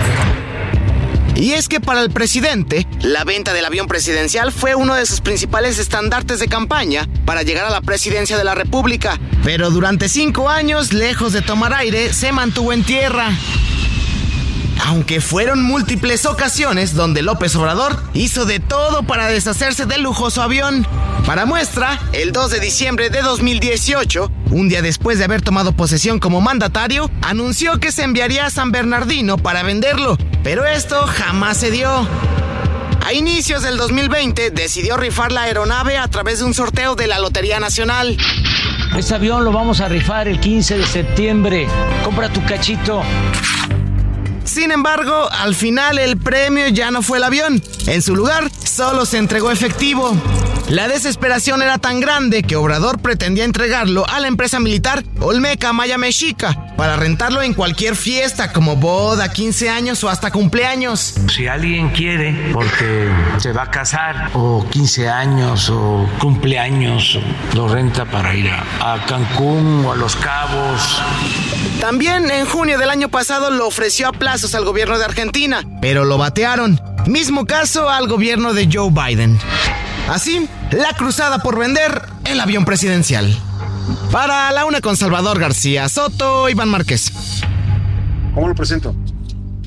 Bueno, pues ahí está este tema del avión presidencial. El presidente explicó hoy, o justificó más bien, intentó justificar el que hayamos vendido el avión en 70% menos de lo que nos costó a esta república, es una dictadura ya en Kayistán, se llama, ya en las repúblicas, ex repúblicas soviéticas. Dijo que pues el avión perdió valor, que se depreció por el paso del tiempo. Casi casi lo comparó con un auto que cuando usted lo compra de la agencia, oiga, pero un auto dice que cuando lo saca de la agencia pierde 30%, acá le perdimos 70%. Así lo justificó el presidente López Obrador.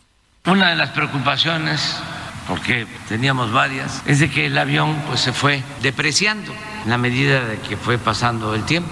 Cada vez, cada día, pues se depreciaba y tuvo también una falla de origen en la fabricación. Oiga, pues ni que fuera un Volkswagen, ¿no? Un bolchito como para que se deprecie tanto. La verdad es que es un poco eh, extraño el argumento del presidente. Y en todo caso, debería decir, se depreció porque yo no lo quise usar, o sea, y porque ahí lo dejé tirado, no, no le di ningún uso. además dice ahora que tenía fallas de origen. Bueno, en fin, el caso es que le perdimos al avión. No solo no le ganamos, sino que terminamos perdiéndole todos los mexicanos por un capricho del presidente. A lo dicho, a la larga, y anótelo usted, en cuanto se vaya el presidente empezaremos a saber cuánto nos van a costar sus caprichos. Nos van a costar miles de millones de pesos y lamentablemente un retroceso en muchos rubros de la vida pública de este país, un desmantelamiento institucional y una pérdida terrible la que va a dejar este gobierno. Dicho esto, vámonos a hablar de un tema mucho más positivo. Eh, eh, bueno, bueno, todavía no, todavía no nos contactan al, al entrevistado, pero vámonos, si les parece, información de último momento para ver qué nos trae José Luis Sánchez. Último minuto en A la Una, con Salvador García Soto. José Luis Sánchez, ¿qué nos tienes? Salvador García Soto, ahí ah, ya hay este, eh, información importante sobre el tema de, eh, la, de la investigación del supuesto plagio de la ministra Yasmín Esquivel. Hace unos minutos un tribunal federal desechó, desechó el amparo, desechó el amparo ya de la ministra Esquivel para frenar la resolución de la UNAM sobre el presunto plagio de su tesis de licenciatura en el 87. Fue el, el vigésimo primer tribunal colegiado en materia administrativa, Salvador, que resolvió por dos votos contra uno que la demanda de Esquivel es notoriamente procedente y no debió ser admitida a trámite en febrero pasado por la jueza federal Sandra de Jesús Zúñiga. Así que revés a la ministra Salvador ya fue, ya tuvo este revés, Salvador.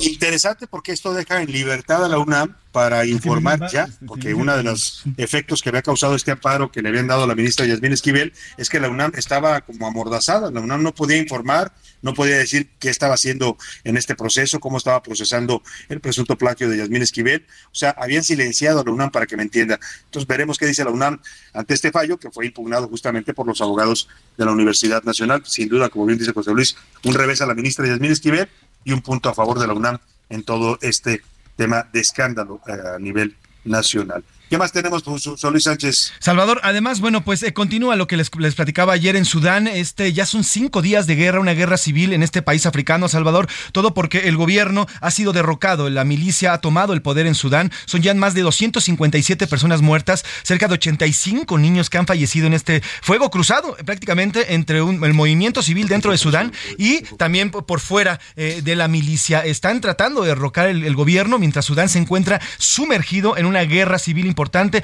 la, más reciente en, en, este siglo, Salvador, una guerra civil ahí en África, que ya sabemos que tienen consecuencias no solamente para la población, sino devastadoras también para toda la zona, esta zona de África donde se encuentra Sudán, Salvador. Lamentablemente África sigue sufriendo, sigue siendo un continente pues preso de la miseria, de la pobreza, de todo tipo de tráficos inhumanos y ahora también lamentablemente de la guerra. Oiga, si usted es fan de Madonna, la reina del pop, pues acaban de informar que no solo va a ser una fecha, porque originalmente se había dicho que una fecha, un concierto solamente daría en la Ciudad de México en este Celebration Tour, que así lo ha denominado. Hoy se está anunciando que van a ser dos fechas, 25 y 27 de enero de 2024. Los boletos todavía no salen a la venta, pero estése muy pendiente porque en cualquier momento pues van a salir y habrá que ir a ver sin duda a Madonna al Palacio de los Deportes. Vámonos a la pausa con música. Esta canción se llama Heal the World. Es de Michael Jackson. Curemos al mundo, un tema icónico del rey del pop que llama a sanar a la madre tierra porque si no la sanamos la verdad es que los seres humanos terminaremos muriendo junto con el planeta que nos da la vida. Eh, vamos a la pausa y regresamos.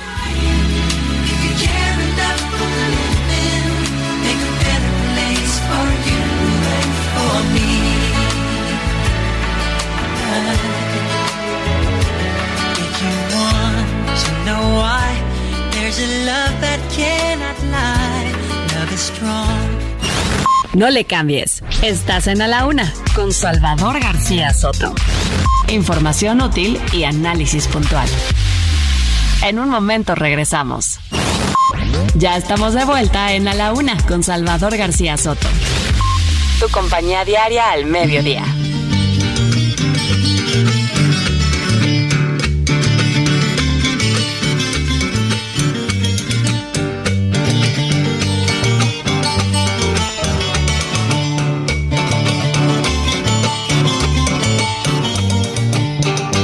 Cien años de Macondo sueñan, sueñan en el aire. Y los años de Gabriel trompetas, trompetas lo anuncian. Encadenado Macondo sueña, don José Arcadio. Y ante él la vida pasa haciendo remolinos de recuerdos. La tristeza de Aureliano, el cuatro, la belleza de remedios, violines, las pasiones de Amaranta, guitarras, el embrujo de Melquiades, oboe, Úrsula, cien años, ¿dónde está Macondo? Úrsula, cien años, ¿dónde está Macondo? Eres epopeya del pueblo olvidado, forjado en cien años de amor esa historia eres epopeya del pueblo olvidado, forjado en cien años de amor esa historia. Me imagino y vuelvo a vivir en mi memoria quemada al sol. Mariposas amarillas, Mauricio Babilonia. Mariposas amarillas que vuelan liberadas.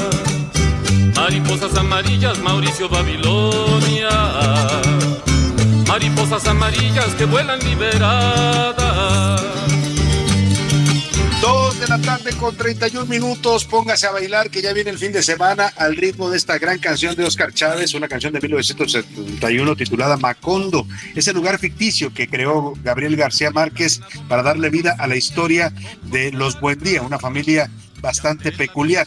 En este mismo lugar viven otras familias y personajes que pasan de lo real a lo mágico, pero siempre con un trasfondo duro y complicado, siempre en el universo que creó Gabriel García Márquez con sus 100 años de soledad. De eso canta el gran Oscar Chávez, una de las víctimas de esta pandemia en México. Así lo recordamos y homenajeamos también esta gran obra de la literatura universal eh, que se llama 100 años de soledad.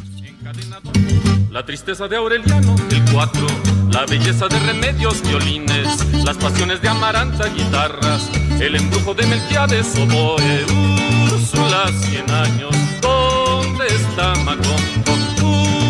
Años, ¿dónde está? A la una con Salvador García Soto. El ojo público.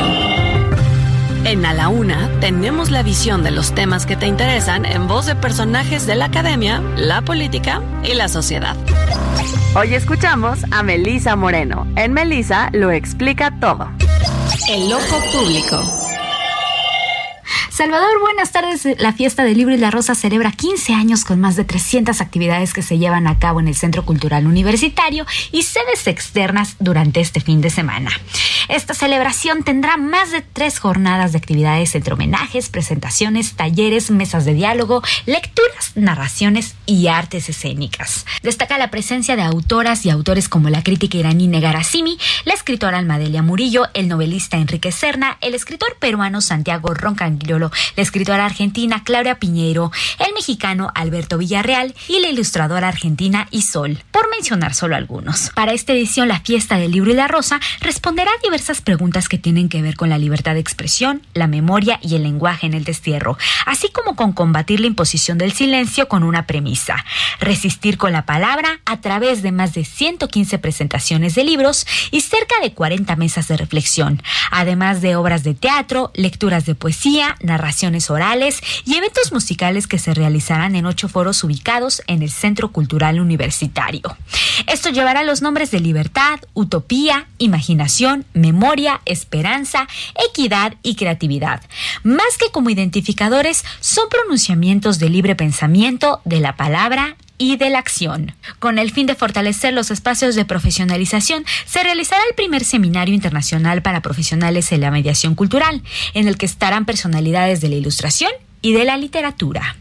Además, este año, la fiesta del libro y la rosa llegará por segunda vez al estado de Morelos, con el objetivo de promover la lectura y difundir el conocimiento a través de más de 30 actividades gratuitas dirigidas al público de todas las edades. El encuentro en esta sede foránea estará organizado por el Centro Regional de Investigaciones Multidisciplinarias y se realizará los días 21 y 22 en el Museo Universitario de Arte Indígena Contemporáneo en la ciudad de Cuernavaca. Salvador, para conocer acerca de los horarios, quiénes son todos los autores que estarán y qué libros se presentarán, solamente tienen que ingresar a www.fiestadelibroylarosa.unam.mx. Ahí encontrarán todos los detalles del programa. Yo soy Melisa Moreno y me encuentran en arroba melisototota. Nos escuchamos la siguiente. A la una, con Salvador García Soto. Dos de la tarde, 35 minutos. Ahí escuchábamos estas recomendaciones, siempre buenas recomendaciones del tema cultural, de exposiciones, de autores, de todo el mundo de la cultura lo tiene siempre muy bien explicado Melisa Moreno. Así es que lo que usted escucha aquí con ella, ah, póngale atención porque de verdad es una mujer, una extraordinaria periodista cultural que está muy metida en todos estos temas. Oiga, y vamos a otros temas importantes. La madrugada de este viernes, ahora, ahora sí que literalmente en un sabadazo adelantado, el Pleno de la Cámara de Diputados aprobó las reformas a la ley minera la ley de aguas nacionales y la ley del equilibrio ecológico, eh, una ley que ha desatado polémica y que seguramente, anótelo usted, va a terminar siendo impugnada, combatida en los tribunales judiciales, no solo de México, ¿eh? porque esto involucra a muchas eh, compañías mineras extranjeras, canadienses, eh, de estadounidenses, de varios países que vienen a invertir en México en la minería, y que esta ley propone reducir, modificar las concesiones, las que ya están otorgadas, que se otorgaron por 20, por 30, hasta por 50 años, ahora pretenden reducirlas a 15 años. Eso es lo que establece la ley en algo que, ya le adelanto, va a desatar todo tipo de controversias legales. Incluso podría llegar también al Tratado de Libre Comercio, al TEMEC, entre México, Estados Unidos y Canadá. ¿Cómo fue aprobada esta ley tan controvertida? Vamos con Elia Castillo, nuestra reportera ahí en el Palacio Legislativo de San Lázaro, que nos explica.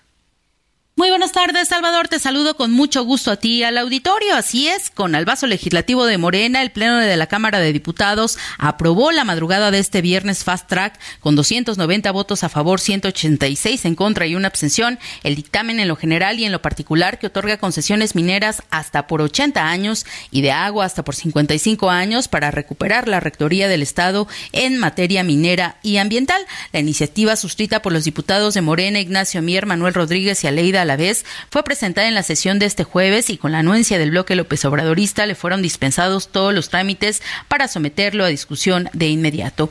El proyecto deriva de la iniciativa enviada por el presidente Andrés Manuel López Obrador, pero descafeinada toda vez que originalmente planteaba reducir de 50 a 15 años las concesiones mineras. La nueva propuesta de reforma a la ley minera de aguas nacionales y del equilibrio ecológico y la protección al ambiente y a la ley general para la prevención y gestión integral de los residuos en materia de concesiones para minería y agua establece que se otorgarán concesiones hasta por 30 años que podrán ser prorrogables hasta por 25 más y luego de ello los concesionarios podrán participar en la siguiente eh, licitación de manera preferente y podrán obtener un permiso por 25 años más. En el caso de las concesiones por el uso y aprovechamiento de agua, establece permisos hasta por 30 años, prorrogables a 25 años más.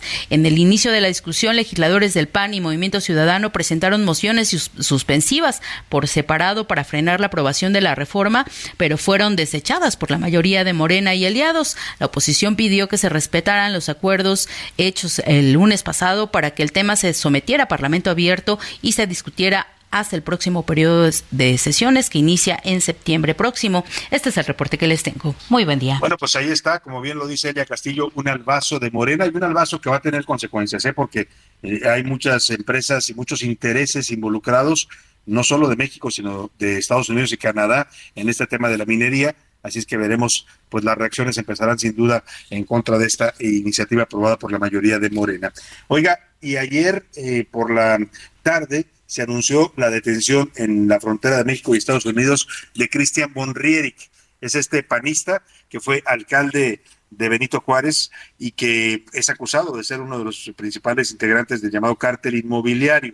¿Qué es este cártel inmobiliario? Bueno, pues es una un grupo de funcionarios de la alcaldía Benito Juárez que utilizando sus cargos, en este caso el alcalde, pero también había subdirectores, directores de construcción, directores de obra, que se prestaron a corrupción, a cochupos con las constructoras, les otorgaban permisos a cambio de una serie de pagos, eh, simulaban en muchos casos, por ejemplo, se dice que eh, los panistas pedían que eh, para autorizar un edificio de departamentos, está el caso de City Express que salió recientemente, el dueño dice que le pidieron que entregara cierta cantidad a la alcaldía, pero no que se los diera directamente, sino que lo metían como si fueran obras de reconstrucción del sismo de 2017 y de esa manera simulaban pues que eran recursos que la delegación estaba gastando cuando en realidad era dinero que les entregaban las constructoras. El caso es que a Cristian Borrier lo acusan de ser uno de los principales protagonistas integrantes de este cártel inmobiliario, fue detenido por la policía fronteriza en los Estados Unidos, fue detenido de hecho en el territorio de Texas, en la ciudad de McAllen, había cruzado la, la frontera eh, entre México y Estados Unidos de manera ilegal y como había una ficha ya de la Interpol solicitando su captura, lo detuvieron agentes de, estadounidenses y se lo entregaron al gobierno de México en la frontera de Reynosa, Tamaulipas. Ahí lo recibieron agentes de la Fiscalía General de la República que lo trajeron a la Ciudad de México y en esto estuvo unas horas en el búnker de la Fiscalía de Justicia de la Ciudad, Ciudad de México, le hicieron una revisión médica y después de eso lo mandaron al reclusorio norte. Las acusaciones contra Cristian Borrieric es uso ilegal de atribuciones y facultades cometidos por servidores públicos y asociación delictuosa. Cuéntanos, Israel Lorenzana, cómo llegó el señor Cristian Bonrieric, al que vimos muy barbón, que lo trajeron de allá de la frontera con Estados Unidos. Gracias, Salvador. Pues el día de hoy fue trasladado a la Ciudad de México el exalcalde de Benito Juárez, Cristian Van Roech, quien llegó a la Terminal 1 del Aeropuerto Internacional de la Ciudad de México. Fue en la Sala 1, donde se le vio llegando y, por supuesto, acompañado de elementos de la Fiscalía General de Justicia de la Ciudad de México. En un eh, traslado a bordo de unidades de la Fiscalía, fue llevado hasta la 50 agencia del Ministerio Público, donde fue revisado por un médico legista para pues ver las condiciones en las que llegaba. De ahí su traslado fue al reclusorio norte en un dispositivo por parte de elementos de la fiscalía para determinar precisamente el día en que será su primera audiencia y por supuesto un juez decida su situación jurídica. De manera que bueno, pues ya se encuentra en la Ciudad de México el exalcalde de Benito Juárez y en las próximas horas o días se podría determinar su primera audiencia Salvador. Es la información que yo te tengo esta tarde. Muchas gracias, Israel Lorenzana. Bueno, pues vamos a tomar un respiro musical. ¿Qué le parece? No hablo de la música que le ponemos en, entre cada corte, sino de la rola de la semana de los Curuleros de San Lázaro, que hoy le dedicaron su canción a las dos candidatas que buscan ayer eh, en este debate la gubernatura del Estado de México, Alejandra del Moral y Delfina Gómez. La verdad que fue un debate bastante interesante. Ya de por sí, en el inicio del debate lo decía eh, Ana Paula Lorica, la moderadora, y aquí lo decíamos también ayer por la tarde, un debate histórico porque por primera vez hay dos mujeres solamente candidatas debatiendo, una de ellas será la próxima gobernadora, y los curuleros les compusieron esta canción a, que titularon así, Dos mujeres, un huesito, ¿se acuerda de aquella novela que se llamaba Dos mujeres y un camino? Bueno, pues aquí, aquí lo que se disputan estas dos mujeres es un, pues un huesito nada menor, ¿eh? que es un hueso bastante apetecible, que es el Estado de México. Dos mujeres, un huesito. Dos mujeres que te dicen yo soy la mejor opción. Dos mujeres, un huesito con promesas que se olvidan después de la votación. Veremos en la elección qué propuesta es la menos peor. Se pusieron a debatir y ahora me pregunto quién no. Voy del fina, voy del moral. Bien honestas me parecieron, están en campaña. Es que el pilla me da terror. Delfina ya se requete quemó. Al Estado de México quieren las dos. Dos mujeres, un huesito. Dos mujeres que te dicen yo soy la mejor opción. Dos mujeres, un huesito. Con promesas que se olvidan después de la votación. Bueno, ahí están los colorados de San Lázaro, Pepe Navarro y Pepe Velarde. Les mandamos un saludo a ambos cantando esto sobre las candidatas del Estado de México. ¿Usted qué, quién piensa que ganó el debate? La verdad es que pues hay distintas opiniones. Ayer veía yo encuestas de los de Morena diciendo Delfín arrasó con el debate. Por supuesto, los priistas dicen lo mismo de su candidata. Pues eh, le dejo a la mejor opinión a usted. Finalmente son los mexiquenses los que deben juzgar el desempeño de estas dos candidatas. Oiga, ¿ha oído hablar usted del plasma? Le estoy hablando en términos médicos, no le hablo. Oiga, vamos a platicar de, ya nos decía Salvador, de un tema importante. Un tema importante se trata del plasma. Es un elemento, un elemento médico, un elemento químico necesario eh, para, eh, para no solamente que cambia vidas, sino que salva vidas. Es, eh, forma parte también de, lo necesario. Y cuando usted, por ejemplo, acude o ne- tiene un paciente que necesita sangre, también hay este, este trasplante o, por ejemplo, también la donación de, del plasma. Es un componente líquido de la sangre en el que están suspendidos los glóbulos rojos y los leucocitos y las plaquetas. Y es de vital importancia. Y mire, para hablar, para hablar del tema y para hablar de eh, el plasma y de la y, pues, de la relevancia, porque le decía, le decía que no era eh, que, que estamos hablando de este tema porque es importantísimo hablar sobre este tema. Y bueno, vamos a hacer contacto precisamente con el doctor Juan Manuel Cisneros, que nos platica sobre el plasma, sobre la necesidad y también por la importancia de este, de, de este elemento de la sangre. ¿Cómo está, doctor Juan Manuel? Buenas tardes. Hola, muy bonita tarde. Agradezco el espacio otorgado. Doctor, eh, lo buscamos para saber y conocer cuál es la importancia del plasma. Todos escuchamos muchas veces eh, a través de estos medios, de los medios de comunicación, nosotros eh, pedimos muchas veces no solamente donación de sangre, sino también muchas veces donación de plaquetas, incluso de plasma. ¿Qué es el plasma, doctor, y cuál es, pues, cuál es la importancia de este? Perfecto. El plasma como tal es la parte líquida de la sangre. Es ese líquido transparente, amarillento, que en su mayoría está compuesto por agua, sales minerales y tiene una gran cantidad de proteínas. Por ejemplo, de los 5 litros aproximadamente que tiene una persona de unos 70 kilos de sangre, aproximadamente 3 litros son de este componente. De este plasma, la ventaja que nosotros tenemos, en este caso para la obtención de productos terapéuticos, es que podemos extraer algunas proteínas que no son fabricables y que justamente son vitales para algunos enfermos. Estas proteínas que se obtienen del plasma ahora ya tienen como tal un uso de tipo medicamento y tienen un nombre muy específico que se llaman hemoderivados o en este caso derivados del plasma y tienen multitud de funciones. Entre ellas tenemos algunas, por ejemplo, el de proporcionar defensas para aquellas personas que no la tienen, proporcionar algunos factores de la coagulación en personas que no tienen estos factores y también pueden utilizarse en otras cuestiones clínicas, por ejemplo, en pacientes quemados, como reposición de algunas proteínas. Es decir, este componente líquido para lo que lo utilizamos es para purificarlo, procesarlo y esos elementos purificados y procesados poderlos aplicar en multitud de enfermedades.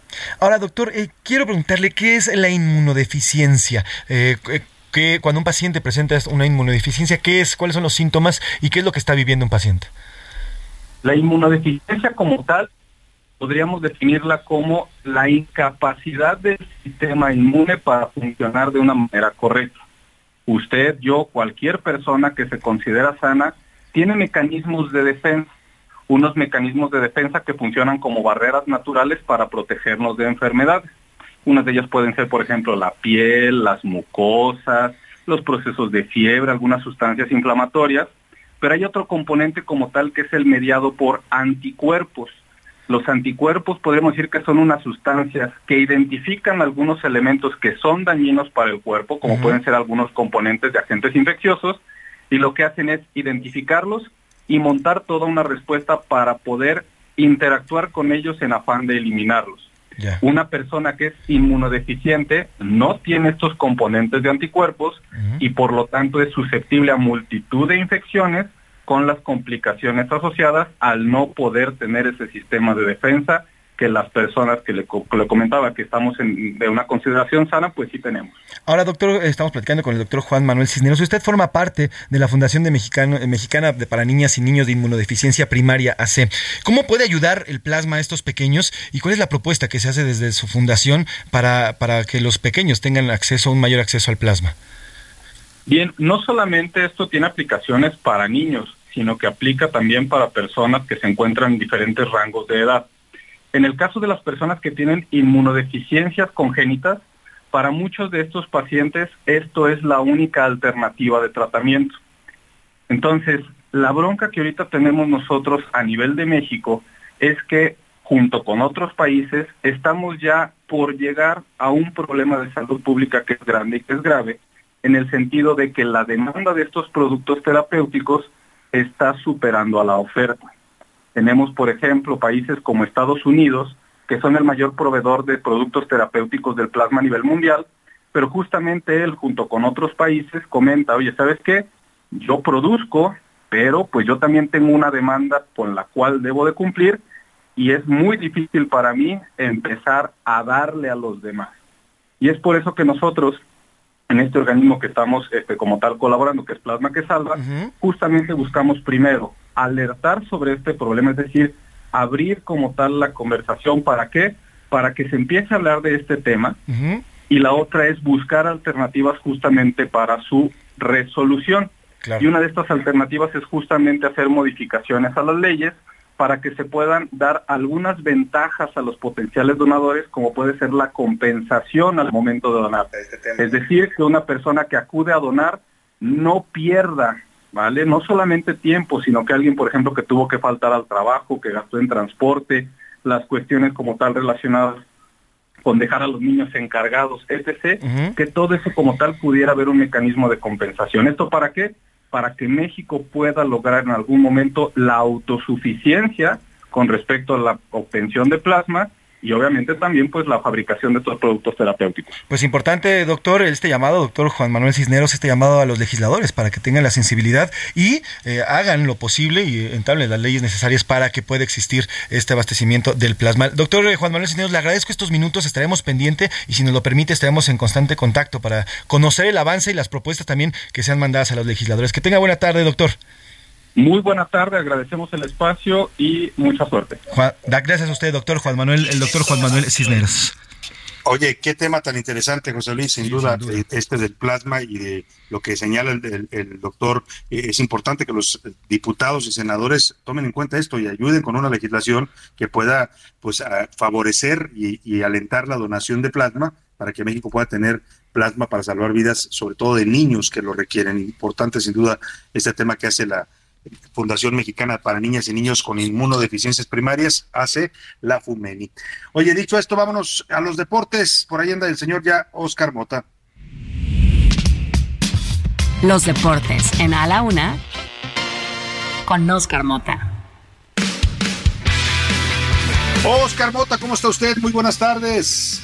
Mi querido Salvador García Soto, amigas y amigos de la una, hoy un gran día para ganar viernesito sabroso y listo para preparar el fin de semana pambolero, porque hay dos partidos verdaderamente muy interesantes. A ver, primero, mi querido Salvador va a estar poniendo muchísimo ojo en el Cruz Azul ante las Chivas. Partido este sábado a las 7 de la noche. Un partido importante para las Chivas que, ojo, están buscando ser de los cuatro primeros clasificados de manera directa, obviamente, a la liguilla e incluso con combinaciones de resultados. Si le gana Cruz Azul, podría ser el segundo lugar de la tabla general. Entonces, las Chivas verdaderamente compitiendo por algo importante de cara pues a la fase final. Por el otro lado viene claro a partir de las 9 y 5 de la noche el clásico capitalino América contra el equipo de los Pumas. Unos Pumas que han revivido realmente a partir de la llegada de Antonio Mohamed como entrenador. Dos triunfos de manera consecutiva y también con una combinación de resultados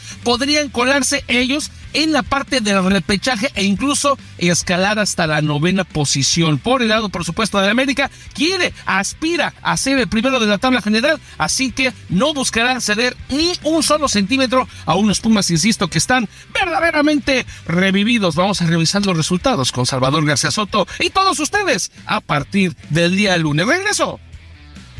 Muchas gracias, Oscar Mota. Pues sí, están renaciendo los Pumas. Vamos a ver si les da tiempo todavía de meterse a la pelea por la liguilla. Por lo pronto, Cruz Azul y Chivas se juegan su boleto para la liguilla en este duelo del fin de semana. Nos despedimos de usted. Le deseo que pase una excelente tarde, que tenga un gran fin de semana. Descanse, relájese, recupérese. Aquí lo esperamos todo este equipo el lunes a la una. Hasta pronto. Mi tierra no parió colores, sino unos hombres trabajadores. Por hoy termina A la Una con Salvador García Soto. El espacio que te escucha, acompaña e informa. A la Una con Salvador García Soto.